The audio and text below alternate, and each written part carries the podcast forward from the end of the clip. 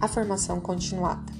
A formação continuada é um dos pré-requisitos básicos para uma transformação e desenvolvimento dos docentes, pois através de estudos e pesquisas que passam a conhecer novas concepções, vivenciando novas experiências e uma diversidade de formas de ver e pensar sobre a escola.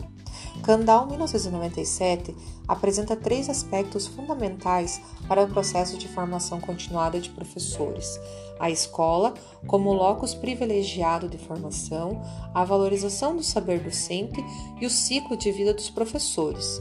Ou seja, a formação continuada precisa partir das necessidades reais do cotidiano escolar do docente, valorizando e resgatando os saberes Além disso, o docente deve sempre se manter atualizado e bem informado sobre os acontecimentos que o cercam, principalmente no que tange às novas práticas pedagógicas e teóricas.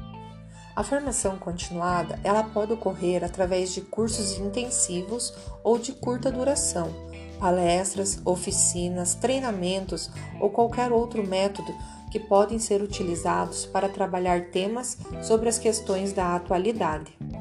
O objetivo é considerado um processo permanente de aperfeiçoamento dos saberes necessários, com o objetivo de desenvolvimento de habilidades para aperfeiçoar o processo de ensino-aprendizagem, garantindo um ensino de qualidade para todos os estudantes.